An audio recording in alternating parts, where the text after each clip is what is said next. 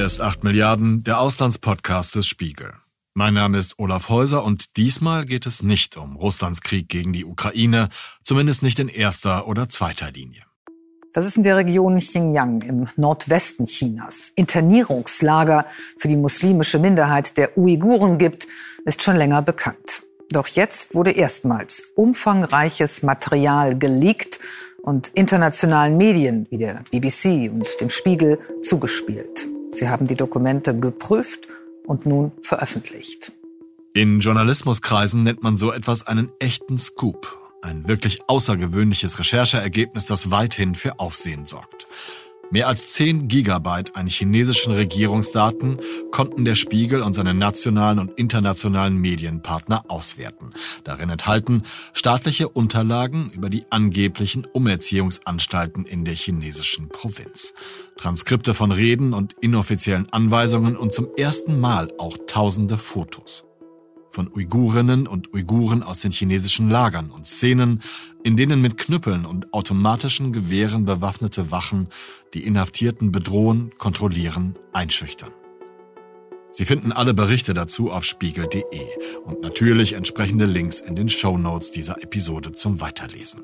In dieser Podcast-Folge aber soll es darum gehen, was diese Bilder und Daten in China bewirken können. Und dazu gehört auch eine Analyse darüber, wie sich das systematische Unterdrückungssystem in Xinjiang und das Überwachungsnetz in ganz China verändert hat. Darüber spreche ich mit zwei Kollegen, die viele, viele Jahre in China verbracht haben, jene nordwestlichste Provinz mehrfach bereist haben und die die vergangenen vier Wochen nur an diesem einen Thema Tag und Nacht gearbeitet haben. Christoph Giesen und Bernhard Zandt. Ich möchte von euch beiden Christoph und Bernhard eigentlich am Anfang wissen, wie schwierig es ist, damit man sich vorstellen kann, wie schwierig es ist, äh, über Xinjiang zu recherchieren. Es ist sehr, sehr schwierig, äh, zu dem Thema zu recherchieren. Also die größte Hürde ist vor allem, mit wem spricht man? Mit wem kann man irgendwie in Kontakt treten? Von wem bekommt man Informationen? Das Hinfliegen in die Region ist relativ einfach. Man bucht als Peking-Korrespondent mit dem gültigen Visum einfach einen Flug und macht sich auf den Weg. Nur ähm, wenn man denn dort gelandet ist in der Region, dann setzt halt eine Überwachung ein, die man sich eigentlich nicht vorstellen kann. Also das ist ja wahrscheinlich der einzige Ort der Welt, der genauso überwacht sein wird, ist Nordkorea. Das heißt also, man hat dann sehr, sehr, sehr viele Leute, die einen begleiten, die einen überwachen, die ständig an einem dran sind. Und das macht es völlig unmöglich, vor Ort irgendwelche Interviews oder Gespräche zu führen, weil jede Person, die man anspricht, die bringt man nachhaltig in Gefahr. Ja, also selbst wenn man sich unterwegs dann am Straßenrand irgendwie eine Flasche Wasser kauft, kann man davon ausgehen, dass der Verkäufer danach befragt wird, was für einen Austausch man irgendwie hatte. Und ähm, wenn man ähm, ja da, da auch nur gefragt hat, wie das Wetter ist oder irgendwie so, dann, dann wird er das irgendwie berichten müssen. Also von daher vor Ort Recherchen bringen einem vor allem das, dass man ein Gefühl für die Region bekommt, wie es da gerade ist, dass man bestimmte Sachen in Augenschein nehmen kann, aber wirklich in die Tiefe zu gehen, zu sagen, ich fahre da jetzt hin und, und, und interviewe ähm, sehr, sehr viele Leute und komme eventuell auch noch mit Dokumenten oder dergleichen zurück, das ist völlig ausgeschlossen. Ich kann ein, eine Anekdote sozusagen dazu erzählen, die das schön illustriert. 2014 war ich mit unserer Mitarbeiterin in, in Xinjiang. Da, damals ging es noch, dass man vorher etwas verabredet und da trafen wir noch zwei damals auch ziemlich, äh, wie soll ich sagen, delikate, hochrangige, hochinteressante Gesprächspartner. Und selbst damals mussten wir schon höllisch aufpassen, dass wir das nur über einen besonderen Chat machen oder dass man das nicht einfach übers Telefon macht und so weiter. Das gelang aber noch damals. Der eine der beiden Kontakte ist seit Jahren verschwunden es kann eigentlich nur so sein, dass er in einem der Lager sitzt. Es war ein Rechtsanwalt, ähm, der damals eben noch mit uns sprach.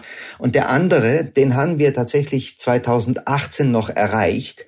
Und allein die Panik, mit der er geantwortet hat, dass wir den Chat, den wir überhaupt mit ihm begonnen hatten, die Kontaktaufnahme sofort von unserem Chatprogramm löschen, war, war also in sich ähm, schockierend, in sich aber gleichzeitig natürlich auch eine Art von Rechercheergebnis bereits. Das ist so. Könnt ihr eure Eindrücke beschreiben, als ihr nun diesen Datensatz, diese, diese Fotos, die Dokumente, die Protokolle vor euch gesehen habt. Und ich meine, das ist ja die für mich jetzt die totale Diskrepanz zu dem, was man als Recherche, Rechercheur vor Ort erfahren kann. Das kann vielleicht Christoph gleich äh, im Einzelnen schildern. Ich kann nur meinen allerersten Eindruck erzählen, bei dem sofort eins klar war, das ist vor allen Dingen visuell so stark wie noch nichts, was es vorher. Es gab ja diverse sogenannte Datenleaks aus Xinjiang, aus dem Sicherheitsapparat dort vorher. Aber es gab nie etwas, das optisch so unmittelbar, so direkt und eindeutig wirkte wie eben dieser letzte Leak, die Xinjiang Police Files. Man schaut den Leuten ins Gesicht, die dort abfotografiert wurden. Man schaut in diese Lager hinein. Man sieht, wie es da genau aussieht, wo die Fenster sind, wie der Lichteinfall ist, mit welchem Eindruck die Leute vor die Kamera gesetzt werden. Die einen, die offenbar gar nicht ganz genau verstehen, was gerade passiert. Die anderen, die offenbar schon eine, eine, eine bittere Erfahrung hinter sich haben, wieder welche, die, die weinen. Also das ganz Besondere an diesem Leak, und ich glaube, das ist auch die Wirkung, äh, korrigier mich, Christoph, wenn es anders ist, ist diese, diese visuelle Eindruck, den man zum ersten Mal äh, hier bekommen hat. Genau. Also du hattest ja gesagt Diskrepanz. Ich glaube, eine Diskrepanz ist das gar nicht, sondern es gibt Augenzeugen, die aus den Lagern rausgekommen sind und es auch aus China rausgeschafft haben und die auch ja ihre ihre äh, Erlebnisse veröffentlicht haben, sie auch äh, vor Parlamenten ähm, als äh, als als Zeugen preisgegeben haben. Nur was bisher fehlte und da schließt dieses Leak quasi diese Lücke, war wirklich ähm, ja dieses dieses visuelle, das was aus dem, dass man dass man es wirklich mal zu Gesicht bekommt, was in diesen Lagern passiert. Also es fängt allein schon mit wirklich simplen Details an. Also bisher war es so, dass wie die Lager von innen aussehen, basierte auf Beschreibungen. Wir haben ein paar hundert Leute, die diese Lager durchlaufen haben, die es dann auch außer Landes geschafft haben. Und die haben dann zum Beispiel rekonstruiert, wie viele Schritte waren, waren ihre Zelle äh, breit und lang, die dann beschrieben haben, was die Leute in den Lagern für Warnwesten tragen müssen, äh, dass sie an den Füßen und Händen gefesselt sind und eine Kapuze tragen. Das sind sehr, sehr viele Beschreibungen, die da gewesen sind. Und hier sind plötzlich die passenden Bilder dazu. Ja, auch aus den, wie, wie diese, wie diese Lager von innen aufgebaut sind. Ja, also es gab ein, zwei, drei, vier Touren für ausländische Journalisten, die die chinesische Propaganda organisiert hat. Das waren dann Vorzeigelager, bei denen es hieß, dass es berufsbildende Zentren seien, wo man dann Leute in Klassenräumen gesehen hat, die irgendwie ganz glücklich irgendwelche englischen Lieder äh, vorgetragen haben, die irgendwie aus, aus chinesischen Schulbüchern zitiert haben und dergleichen. Also so sollte so eine vermeintlich heile Welt gezeigt werden. Und ähm, das ist jetzt, äh, diese Bilder offenbaren eigentlich, dass, dass diese Augenzeugenberichte, die es vorher schon auch gegeben hat, dass die authentisch und richtig sind. Und das, was die chinesische Propaganda seit ja zwei, drei Jahren erzählt, dass das äh, infame Lügen sind. Wenn wir jetzt quasi unseren ersten Eindruck damit beschrieben haben, dann ist natürlich wenn ich darf, der zweite Eindruck, den diese Daten machen. Und das hat vor allen Dingen Christoph, ich glaube auch unter den vielen Kooperationspartnern, die wir haben, ähm, auf einzigartige Weise herausgearbeitet ist, wie einerseits systematisch und andererseits absolut willkürlich dieser Apparat funktioniert. Das ist wirklich eigentlich ein Paradox. Äh, wenn, als wir darüber geschrieben haben, ich nachgedacht habe, fiel mir das auf, was das für ein merkwürdiges Paradox ist. Auf der einen Seite dieses maschinelle, ähm, komplett gesteuerte, mechanische geradezu. Und auf der anderen Seite, wenn man durch diese Listen geht und dann dahinter kommt, für welche völlig banalen, eigentlich Jahre später zum Teil erst als Vergehen definierte Taten Menschen begangen haben, für die sie dann Jahre später eingesperrt äh, wurden. Das, glaube ich, ist der zweite zentrale Punkt, den, den ich jedenfalls, äh, der ich mich doch schon eine Weile mit dem, mit dem, mit dem Landstrich und mit dem Problem befasse, als so neuartig empfunden habe. Man ahnte natürlich immer, also äh, Unrechtsstaaten, autoritäre Staaten sind immer auf eine Weise willkürlich. Aber sozusagen diese festgehaltene, niedergeschriebene Willkürlichkeit, ist, ist wirklich etwas, etwas ganz Einzigartiges und vor allen Dingen diese zeitliche Verzögerung, das, wie gesagt, hat Christoph vor allen Dingen äh, grandios herausgearbeitet, indem er auch einzelne Fälle fand, wo das, wo also das an Absurdität nicht mehr zu überbieten ist. Ich habe jetzt den einen Fall zum Beispiel erinnern von, von dem Mann, der 2002 äh, von seinem Vater offenbar wahrscheinlich den Koran vorgelesen bekommen hat oder irgendwas und er wird, ja, ich glaube 15 Jahre später wird er dafür, weil das damals irgendjemand irgendwo aufgezeichnet hat, irgendjemand mitbekommen hat, wird er 15 Jahre später dafür eingesperrt. Das ist nur ein, ein völlig willkürliches und eines von, von tausenden Beispielen, das herausgegriffen worden ist. Das Bemerkenswerte ja auch an diesem Fall mit diesem, mit diesem Mann, der 2002 von seinem Vater den Koran irgendwie gelehrt bekommen hat, ist, dass er damals sieben Jahre alt war. Ja, wir reden also von völlig ja absurden Vorwürfen hier oder ähm, wir sind zum Beispiel auf einen Mann gestoßen, der 2011, sechs Jahre bevor er verhaftet und dann äh, abgeurteilt wurde, in einem Fitnessstudio in der ähm, Hauptstadt der Region in Urumqi 15 Tage lang trainiert hat. Er hat irgendwie Gewichte gestemmt und, und, und sonst was gemacht. Und das wurde ihm als Vorbereitung eines terroristischen Akts ausgelegt. Also, dass er sich irgendwie wahrscheinlich Muskeln an den Oberarmen zugelegt hat. Und man hat die absurdesten Geschichten oder was, was auch häufig in den Daten sich finden lässt, inklusive auch der Handynummern äh, von den Leuten sind, äh, dass sie, dass sie sogenannte VPN-Dienste verwendet haben. Also Möglichkeiten, mit denen man halt die chinesische Internetzensur umgeht. Ja, also ähm, wenn man die Webseite des Spiegels aus China lesen will, braucht man ein VPN. Wenn man die Webseite der New York Times lesen möchte, braucht man ein VPN. Auch wenn man bestimmte verschlüsselte Messenger nutzen will, wie WhatsApp oder Signal oder dergleichen, braucht man ein VPN. Und äh, dafür sind Leute, und das lässt sich in den Daten mehrfach finden, wirklich für viele, viele Jahre ins Gefängnis gekommen. Also einer, der hat äh, knapp sechs Jahre bekommen, anderen, den wir gefunden haben, der hat elf Jahre dafür bekommen. Also das ist auch völlig willkürlich vom Strafmaß her. Es lässt sich auch gar nicht ableiten, wer wie viel für was bekommen hat, sondern es sind einfach sehr, ja, den Leuten wird sehr, sehr, sehr viel Lebens Lebenszeit genommen und in einer Brutalität und Willkür, äh, wie man sie sich hat nicht ausmalen können. Und penibel wirklich protokolliert. Also wir haben hier wirklich die Protokolle einer Diktatur vor Augen. Klingt ganz danach. Und wenn ich das richtig erfasst habe, dann ist diese Diktatur zum einen ja sehr daran interessiert, die, die Menschen dieser Herkunft willkürlich, ihr habt es gerade ganz deutlich gemacht, willkürlich wegzusperren oder zu bestrafen oder von der Straße zu holen oder was auch immer die Intention dahinter ist. Und sie müssen, wenn ich das richtig verstehe, auf ein, ein Heer von Denunzianten zurückgreifen können, die, die diese Leute dann melden und Jahre später, Jahrzehnte später melden. Ja, aber es ist zum Teil sogar so, dass die Leute sich in diesem Staat inzwischen selbst melden würden. Wenn man sich heute in Xinjiang auf den, auf den Straßen bewegt, das ist von der Militär- und Polizeipräsenz, wie gesagt, das einzige Beispiel, wo, das ich aus meiner eigenen Anschauung kenne, wo es, wo es, wo es eine ähnliche Durchdringung an Uniformen gibt, das ist Nordkorea. Ja, das heißt also, man kann keine 100 Schritte tun, ohne dass man irgendwie eine Uniform sieht. Alle 400, 500 Meter in den großen Städten ist ein, ist ein äh, Polizeirevier.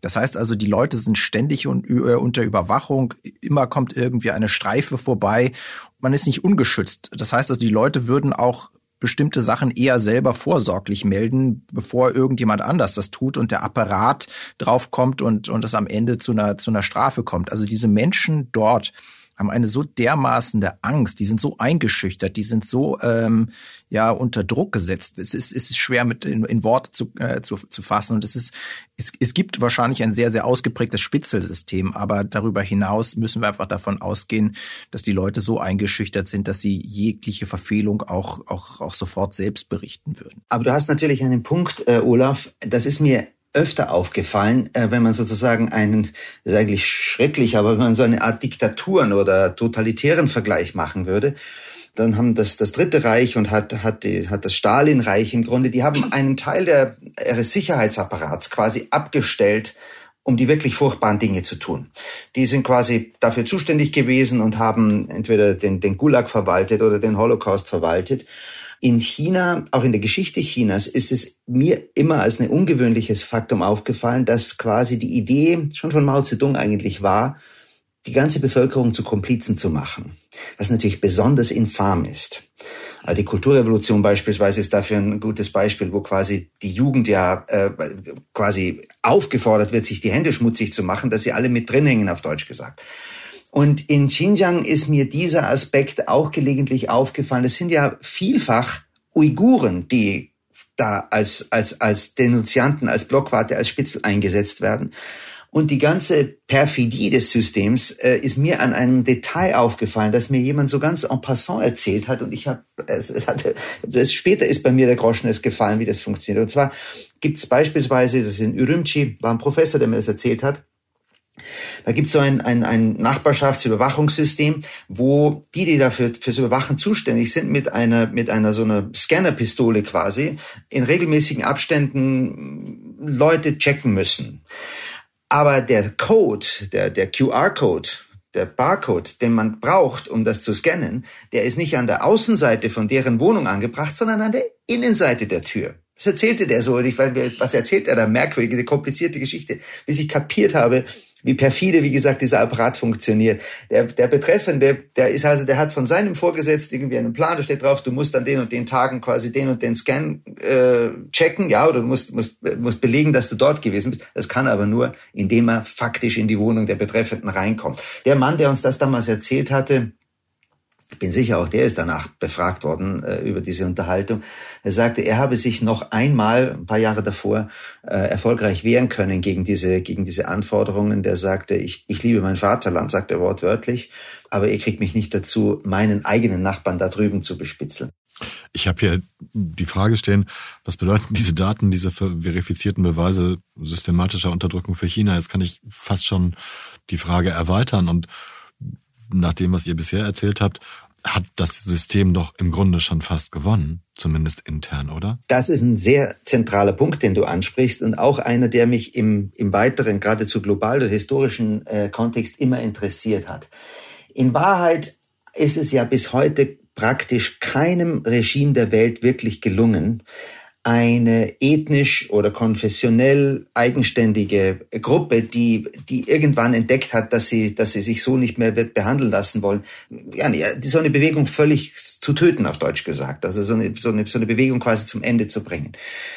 Vieles deutet darauf hin, dass China die erste sein könnte, der das gelingt. Also wenn, ich weiß nicht, wenn wir über die, ähm, über die Kurden sprechen oder über, über Minderheiten, die sonst wo in der Welt, äh, wo, wo man sich denken könnte, dass der Staat so eine ähnliche Intention hat. Es ist nie wirklich gelungen.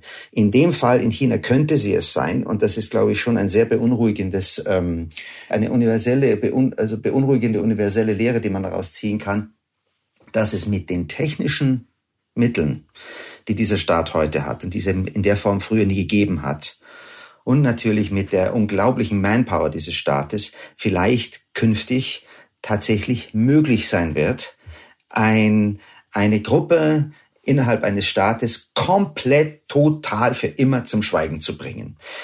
Und wenn man durch die autoritären Regime der Welt mal kurz geht und überlegt, wer das alles sein könnte, wer mit welchen ethnischen, konfessionellen oder sonstigen Gruppen ein solches Problem hat, dann ist das bedenklich, sei es im Nahen Osten, sei es in Russland, wo immer ja äh, ein, ein, ein großer Staat gegen eine Gruppe innerhalb seines Staates steht, dann ist dieses chinesische Beispiel sehr, sehr beunruhigend.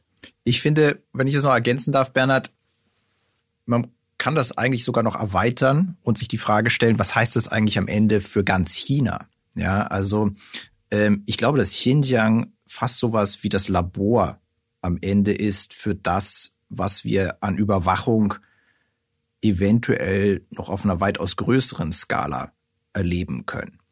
Soll heißen, was wir vor fünf, sechs Jahren beginnend gesehen haben in Xinjiang, fängt jetzt auch an anderen Orten in, in, in China an.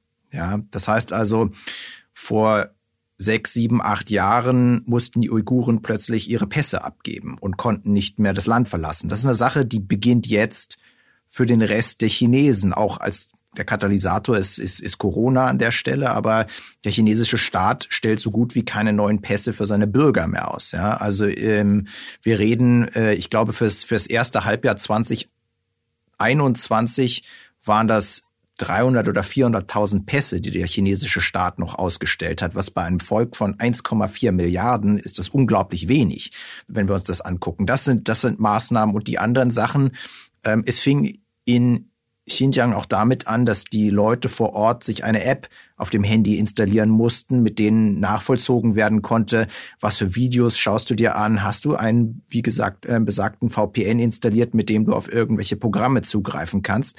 Und der Alltag in China ist inzwischen der, auch natürlich durch Corona mit ausgelöst, dass die Menschen auch eine App haben, die sie, die sie trackt Ja, das ist, das ist, das ist dann die Corona-App in China, die, die über WeChat oder Alipay zugeschaltet werden kann aber mit der man halt sehr genau wissen kann, wo bewegt sich jemand, in welche Richtung, wo geht der hin. Und ich glaube, was das Ziel des Apparats am Ende ist, ist so eine Art vorauseilenden Gehorsam bei den Bürgern zu schaffen, ja, also so eine Internalisierung der Kontrolle, eine, eine Selbstzensur, mit der man nicht mehr irgendwie mit ganz viel Polizeikräften äh, Leute eindämmen muss, sondern dass sie vorab einfach ja auch aus einer aus einer Angst heraus bestimmte Gedanken gar nicht mehr zulassen und das ist auch die Warnung an die ganz äh, an, an viele Chinesen einfach. Nehmt ernst, was da in Xinjiang passiert ist. Glaubt eurer eigenen Propaganda nicht, dass die da alle in, in, in Frieden leben, weil das, was da zum Teilen ausprobiert worden ist, ist das, was, was euch noch blüht. Ja, und Xinjiang ist, ist ein wahnsinniger ja, ähm, ja, ich jetzt vorhin Labor genannt, ein, ein, ein Testgebiet für die unterschiedlichsten Überwachungsmaßnahmen, ja, angefangen von irgendwelchen Drohnen über Iris-Scans bis hin zu kompletten DNA-Verwertung der Menschen. Also was, was der Parteichef, als er 2016 ähm, anfing in, in Xinjiang als eine seiner ersten Maßnahmen umgesetzt hat, war, dass er einen vermeintlich kostenlosen Gesundheitscheck für alle Bürger angeordnet hat. In dem Zusammenhang hat er natürlich auch äh, die DNA von nach gerade jedem Bürger in, in, in der Region äh, eingesammelt. Ja, das heißt also, die Menschen werden komplett gläsern und das ist äh, Teil der Strategie. Also ein, ein, ein, ein Überwachungsstaat auf Steroiden, der ja zudem ähm, technisch einfach ja sehr, sehr, sehr hoch gerüstet ist. Wie groß glaubt ihr denn, ist die Wirkung eurer Veröffentlichung in China? Also die Zensur funktioniert natürlich sehr, sehr ähm, gut. Ja, das heißt also, ähm, die allermeisten ausländischen Medien sind zensiert. Man kann nicht drauf zugreifen. Und ähm, darüber hinaus funktioniert auch ja fast die, man, man, man kann es nicht anders sagen, die, die, die, die, die, die Gehirnwäsche des Apparats. Das heißt also, dass auch recht klar gemacht wird, dass das infame Lügen sind, die der Westen verbreitet, um China zu schaden. Wenn man heute jemanden in, in, in Peking oder Shanghai in den großen Städten trifft, der nach 1989 geboren ist, nach dem Massaker auf dem, dem Platz des himmlischen Friedens, und diese Person äh, fragt, was ist denn da 1989 passiert, dann wird diese Person relativ verdutzt gucken und sagen, weiß ich doch nicht, habe ich noch nie von gehört. Ja, das heißt also, es wird in den Schulen nicht unterrichtet, es wird totgeschwiegen, aber es ist auch nicht Teil äh, ja, der mündlichen Geschichtsüberlieferung in den Familien. Das wird einfach komplett ausgeblendet. Es ist die große Amnesie, die der chinesische Staat über dieses äh, dem, dem Land verordnet hat und ja, sie funktioniert erschreckend gut. Ich will sozusagen da keinen wirklichen Kontrapunkt setzen, weil man es, glaube ich, einfach quantitativ nicht kann. Aber natürlich hat die relative Öffnung, die es in China zwischendrin gegeben hat, also bis zu den Olympischen Spielen 2008, so eine Generation geschaffen, die das Fenster schon ein Stück aufgemacht hat. Ich meine, wir dürfen nicht unterschätzen, wie viele doch im, im, im Westen waren, hier studiert haben und so weiter. Das ist gemessen an der Größe dieses Chines gigantischen chinesischen Volkes ein sehr kleiner in seiner Wirkung aber, glaube ich, doch nicht zu unterschätzender äh, Sektor, ein, ein nicht zu unterschätzendes Milieu in der Gesellschaft. Ich habe jetzt zwei, ich, es spricht selber schon quasi für die Selbstzensur, die Christoph beschrieben hat, dass ich gar nicht näher drauf eingehen will, wer das genau ist, aber ich habe zwei Äußerungen, zwar ohne dass ich jemanden angeschrieben hätte, drüber bekommen. Die kriegen das natürlich sehr wohl mit, denn die haben schon noch ihre VPNs und die schauen sich das an. Und wenn ich es richtig sehe, dann hat die genau das beeindruckt, was uns auch als erstes aufgefallen war, nämlich der unmittelbare visuelle Eindruck, den das gemacht. Die haben die Gesichter gesehen und es gibt ein Bild, das glaube ich auch in der BBC sehr oft gelaufen ist, auf der Website der BBC, eine Frau, die ähm, mit, mit Tränen äh, in den Augen zu sehen ist. Das kann ich versichern, auch nach zehn Jahren in diesem chinesischen Kosmos. So etwas lässt auch die chinesische Bevölkerung, wenn sie es einmal sieht, absolut nicht kalt. Weiß man, wer diese Fotos gemacht hat eigentlich, habe ich mich gefragt. Also ist das ein, also die sind ja alle stereotyp, ne? Also äh, sozusagen erkennungsdienstliche Maßnahmen, würde ich jetzt mit meiner juristischen, mit meinem juristischen Hintergrund sagen. Ähm, weiß man, aus welcher Datenbank die kommen und ob das regelmäßig so so kategorisiert wird? Ja, also das sind, das ist von den Sicherheitskräften ähm, aufgenommen worden und ähm, Das ist erkennungsdienstliche Behandlung. Also in den allermeisten Fällen, das war jetzt unser Eindruck, ist es so, dass diese Bilder aufgenommen worden sind, nachdem die Leute schon verhaftet waren, aber auch schon verurteilt waren zum Teil. Also unser Eindruck war, dass, dass hier einfach die gesamte Bevölkerung nochmal einfach aufgenommen worden ist, um sie dann in Zukunft einfach besser zuordnen zu können. Und wenn man sich in Xinjiang bewegt, dann macht das auch, also ergibt das Sinn. Die Kameradichte ist enorm. Also an, an wirklich jeder Ecke hängen Kameras und das ähm, wird wahrscheinlich einfach auch dazu genutzt worden zu sein, zu sagen, okay, wir müssen gar nicht mehr so viele Sicherheitskräfte auf den Straßen haben, weil wir wirklich jeden Einzelnen hier vor Ort genau durch die Stadt tracken können und wir wissen, äh, wer sich von wo nach wo bewegt. Das sind auch mehr Kameras als im Peking oder im Rest von China, den ihr kennt. Es gibt, glaube ich, keinen Ort der Welt, der eine solche Kameradichte hat wie China an sich. Also die Chinesen nennen es euphemistisch das Himmelsnetz was da aufgespannt worden ist. Also Städte wie, wie, wie Shanghai oder Peking haben, haben Millionen Kameras. Aber von den Reisen, die ich unternommen habe, war das in Xinjiang immer noch eine Spur mehr, was man da gesehen hat. Ich erinnere mich an eine Reise 2018 nach Kashgar wo ich zum einen von der Staatssicherheit verfolgt worden bin. Also ich hatte irgendwie fünf oder sechs Leute, die hinter mir gelaufen sind. Aber ich habe auch wahrgenommen, dass ich über die Kameras mitverfolgt worden bin. Also sogar so hingehend, dass ich gelaufen bin und die Kameras sich mitdrehten. Also man konnte sehen, okay, die fokussieren sich jetzt auf mich und man geht um die Straßenecke und schon ist die nächste Kamera irgendwie auf mich als Person gerichtet. Also es ist nicht nur, dass man on the ground seine Leute hat, sondern es muss irgendeiner in irgendeinem Kontrollzentrum sitzen und äh, eine, eine Heerschar an Kameras bedienen und aus jeder Einstellung irgendwie einen dann, dann überwachen. Es gibt ja neben den Porträtfotos auch, ich sag, nenne sie jetzt mal Szenen, also Wärter, Gefangene, ähm, Menschen, die in Reihen weggeführt werden. Das sind wahrscheinlich auch Fotos, die das Personal, nenne ich es mal, dort gemacht hat, oder? Genau, also diese Aufnahmen stammen im Wesentlichen aus dem zweiten Lager, aus Tekes an der kasachischen Grenze, also deutlich nördlicher gelegen von äh, dem Lager, aus dem die meisten der Porträtaufnahmen stammen.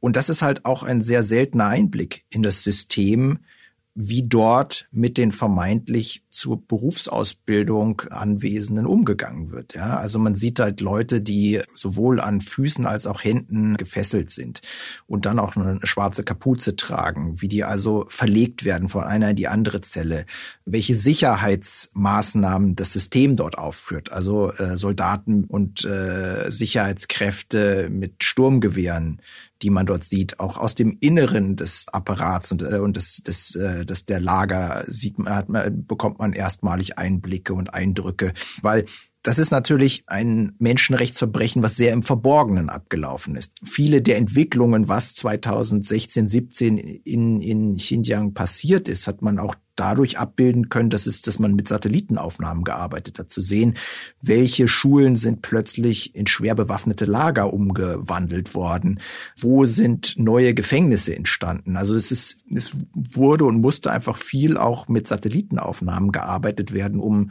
um Eindruck zu bekommen. Und Satellitenaufnahmen geben ja eine ganz gute Draufsicht, aber sie geben halt keine äh, einem nicht die Möglichkeit, wirklich reinzuschauen. Und das ist die Stärke des Leaks, dass man tatsächlich einen Eindruck bekommt von dem, was da innerhalb der Anlagen passiert.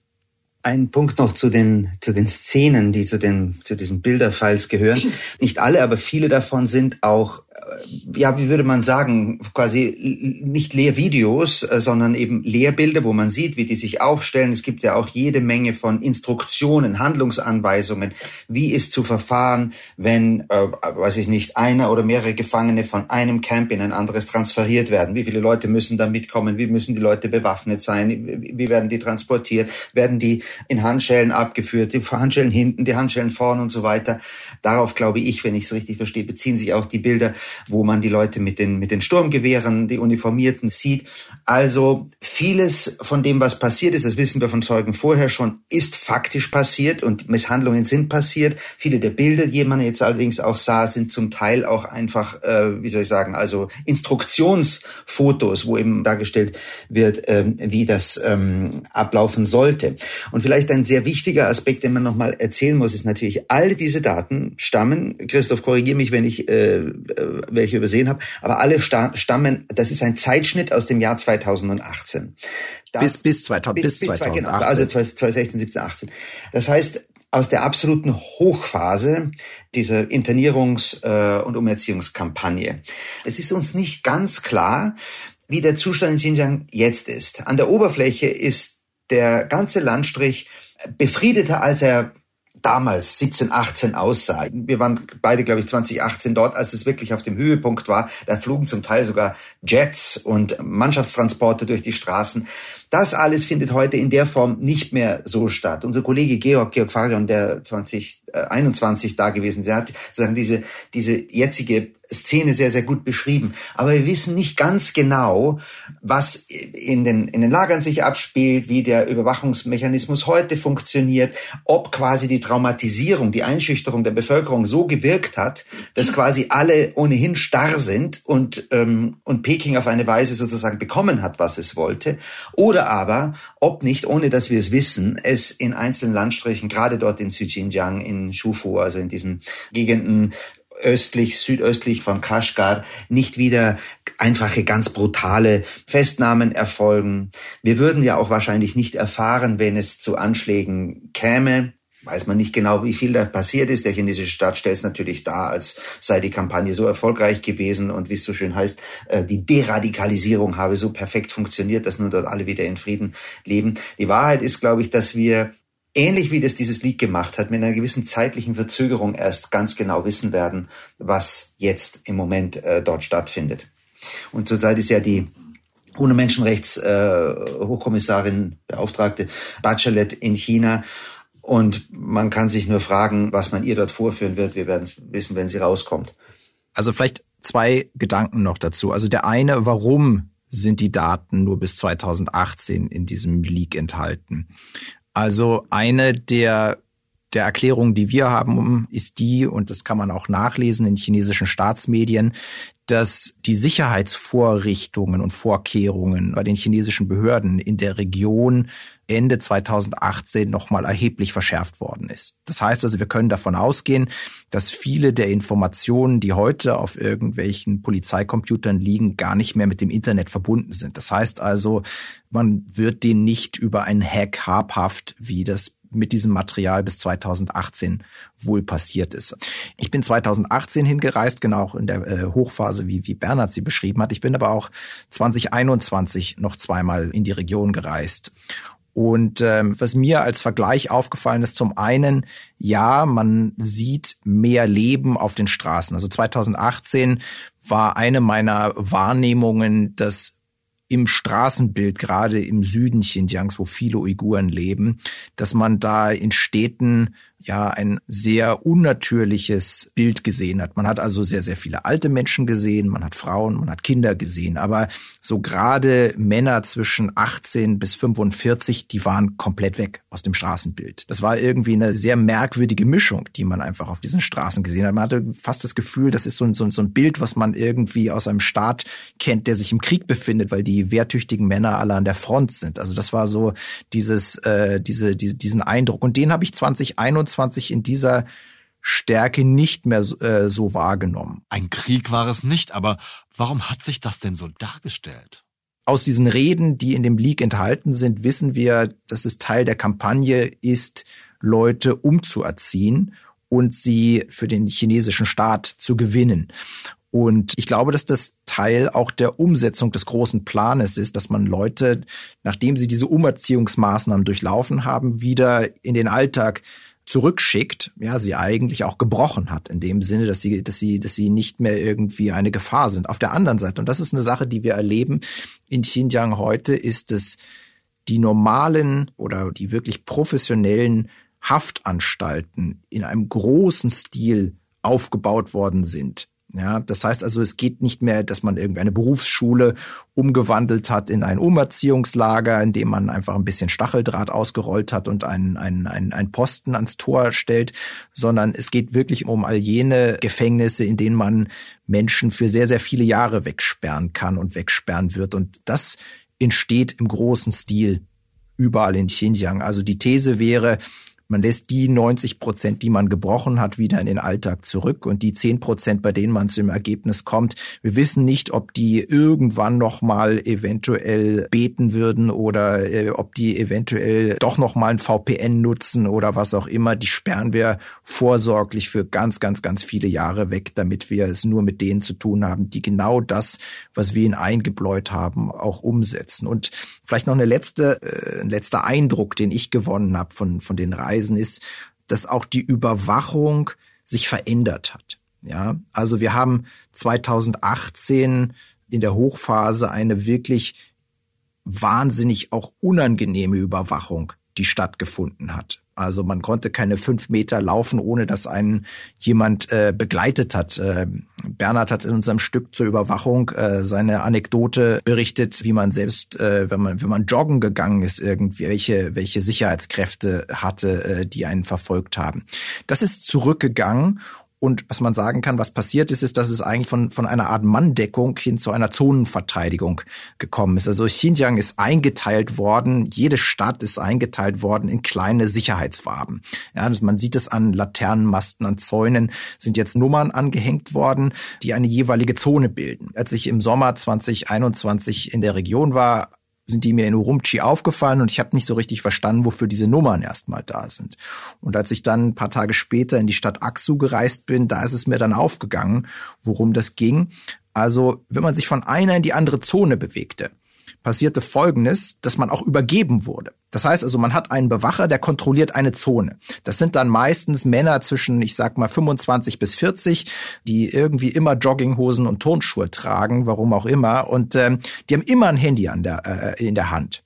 Und wenn man sich zu denen umdreht, dann nehmen die auch meistens das Handy ans Ohr und telefonieren oder geben vor zu telefonieren oder gucken auf ihr Handy und man wird halt von Zone zu Zone übergeben. Das heißt, man hat nicht mehr diesen einen Verfolger und weiß, okay, das ist der, der dieses blaue Hemd dort trägt, der verfolgt mich heute. Man muss halt genau gucken, wer kümmert sich gerade um einen und wer könnte jetzt in dieser Zone der nächste sein, der der der der auf mich angesetzt ist und wenn man sich jetzt an diesem Beispiel in Aksu bewegt und, und einmal durch die ganze Stadt läuft, dann kann man halt davon ausgehen, dass man am Ende irgendwie wahrscheinlich 150 Leute beschäftigt, weil man sich durch 150 Zonen oder so bewegt hat, die gerade damit beschäftigt sind, ein Auge auf einzuwerfen. Aber man bekommt es nicht mehr in dieser Tiefe mit. Es wirkt nicht mehr so brutal. Aber es ist da. Diese Fußballmetapher ist exakt wunderbar, um das zu beschreiben, was da abläuft. Und es erklärt auch, warum gleichzeitig offenbar unter vielen von denen, die entweder nie festgenommen wurden oder umerzogen unter Anführungszeichen waren und wieder freigelassen wurden und, und wieder draußen sind, zum Teil eine erstaunliche, eine erstaunliche Normalität berichtet wird, die können sich auf eine Weise bewegen, wie sie es mit Sicherheit 2018 nicht konnten. Ähm, aber sie können es eben nur unter diesem System und um eine andere Fußball, äh, ein anderes Fußballwort zu verwenden, das Pressing hat nicht aufgehört. Die Manndeckung ist weg, aber die Zonenverteidigung ist da aus der Sicht des Staates und das permanente Pressing, also die Gewissheit, irgendjemandes kalten Atem habe ich immer im, im Nacken, egal wo ich gerade bin. Selbst wenn ich, was ich vielleicht vor fünf Jahren nicht hätte tun können, einfach so nach Peking, nach Shanghai oder in die tropischen Gebiete Chinas reisen kann, die sind immer hinter mir her. Dem entkomme ich also nicht. Insofern müssen wir, glaube ich, auch in der weiteren Beschreibung dessen, was da abgeht, wahnsinnig vorsichtig sein. Der generelle Plan, das geht übrigens aus dem Leak auch hervor, aus einer, zwei der Reden, die dort enthalten sind, war natürlich ein ziemlich ganz klassisch chinesisch äh, staatlicher Plan.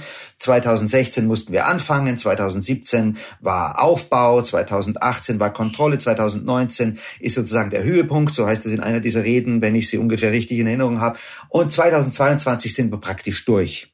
Das ist durchaus sozusagen äh, schriftlich und, und, und mündlich auch festgehalten.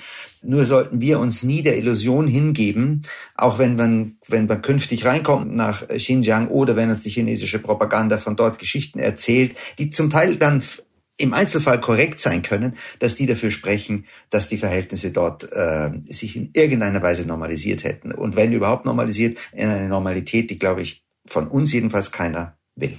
Du hast ja gerade die hohe UN-Menschenrechtskommissarin Michelle Bachelet angesprochen, die momentan in China weilt, auf einer lang geplanten Reise. Vielleicht zum Abschluss.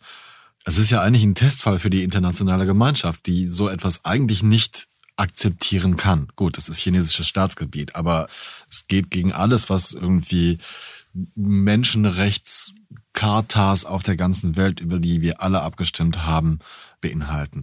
Habt ihr eine Idee, wie man, wie man da reagieren kann, wie man agieren kann, wie man auf China einwirken kann? Geht das überhaupt? China ist ein, ein solcher Juggernaut, sagen die Amerikaner, ein solcher Moloch, ein solcher Riese geworden, ein so gigantisches ökonomisch, sozial, politisches Gebilde, dass, glaube ich, fast alles illusionär ist, das nach diesem alten Denken des, des Westens äh, funktioniert. Wir sind so mächtig, wir, wir, wir können quasi an diesen und diesen Schrauben drehen.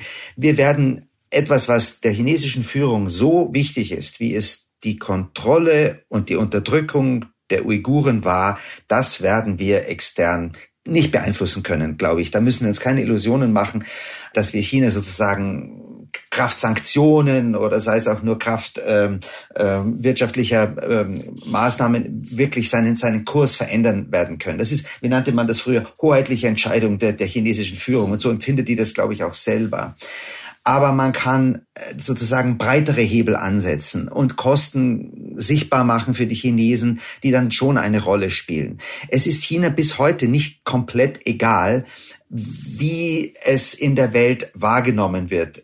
Das führt uns zu diese, diese Russland-Situation ähm, zurzeit sehr vor Augen. China hat sich offiziell vor dem Beginn der Invasion der Ukraine auf die chinesische Seite gestellt. Sie hat sich bis heute auch de facto nicht von Putin distanziert. Aber was man natürlich spürt, ist, dass sie schon sehr darauf achten, in welchen Bereichen sie sich äh, sozusagen nicht zu weit fortbewegen, wo sie Kernindustrien, die ihnen sehr wichtig sind, Kernsektoren eben nicht exponieren in einer Weise, dass es sie für schadet. Also man wird quasi über Bande, wenn ich das so sagen kann, höchstens über Bande kann man äh, auf China äh, versuchen, ähm, Einfluss zu nehmen. Ich glaube, dass jetzt zuletzt die Ukraine-Krise, aber natürlich vorher die zwei Jahre Covid, alles das noch einmal deutlich, deutlich, deutlich erschweren. Wie wir, glaube ich, überhaupt noch nicht abschätzen können, was Covid, was diese Pandemie politisch, sozial, weltpolitisch überhaupt ausgelöst hat. Diese natürliche Abschottungstendenz, die es in China ja immer gab, seit, seit Mao in der Volksrepublik, hat sich nochmal verstärkt. Also China ist, um es in einem Satz zusammenzufassen, glaube ich, noch autistischer geworden, als es das vorher gewesen ist. Und unser Einfluss, ähm, China zu verändern, politisch irgendwo hinzusteuern, ist geringer, als es vorher war. Man könnte sagen, was gehen mich die Uigurinnen und Uiguren an? Man könnte sagen, warum wollen wir China ändern? Sie wollen uns doch auch nicht ändern. Man kann den Standpunkt vertreten, dass jeder Staat doch auf seinem Staatsgebiet machen kann, was er will. Dem kann man entgegenhalten, dass China uns sehr wohl ändern will, wenn es sich Kommentare über sein Tun verbittet. Wenn es die wahren Verhältnisse so sehr verschleiern will, dass Journalisten zu Showveranstaltungen mit tanzenden Happy-Happy-Uiguren gekarrt werden wenn es Journalisten beschattet und gar nicht heimlich deren Hotelzimmer durchsucht. Oder der hohen Menschenrechtskommissarin vorschreibt, dass sie wegen der Covid-Gefahr in einer eigenen Blase durchs Land reisen muss, damit die Ansteckungs- und Informationsgefahr auf ein Minimum reduziert wird. Und man kann durchaus auf den Gedanken kommen, dass China die Sorgen des Westens verhöhnt, wenn es eben jener UN-Kommissarin zur Begrüßung das neueste Buch des verehrten Staatschefs verehrt. Sein Titel Xi Jinping über den Respekt für und den Schutz von Menschenrechten. Übrigens, China ist seit mehr als 50 Jahren Mitglied der UN, der Vereinten Nationen dieses Planeten, mit mehr als 8 Milliarden Nachbarn. Das war 8 Milliarden, der Auslandspodcast des Spiegel. Ich bedanke mich aufs Herzlichste bei meinen klugen Kollegen Christoph Giesen und Bernhard Zandt, mit denen ich heute Vormittag auch noch zwei weitere Stunden hätte talken können. So viel gibt es noch zu erfahren und zu berichten. An dieser Stelle sei nochmal an die Veröffentlichungen auf spiegel.de erinnert. Philipp Fackler hat sich inzwischen etwa eine Woche Freizeitausgleich verdient, denn er bekommt momentan immer freitags von mir extra lange Folgen. Und ich danke ihm sehr für die exzellente Arbeit, sein Verständnis und seine immer freundliche Nachsicht. Ich danke allen Wesen, die uns zuhören, für ihre Aufmerksamkeit. Und Sie haben alle gemerkt, dass wir unsere Frequenz von drei Folgen pro Woche erst einmal aufgelöst haben. In der kommenden Woche werden wir erneut Montag und Freitag senden. Und danach gehen wir erst einmal auf die übliche eine Folge am Freitag zurück. Außerdem wird mich dann für vier Wochen meine wunderbare Kollegin Janita Hemmeleinen vertreten. Bleiben Sie tapfer und gesund, bis wir uns am Montag wiederhören. Ich verbleibe bis dahin Ihr Olaf Häuser.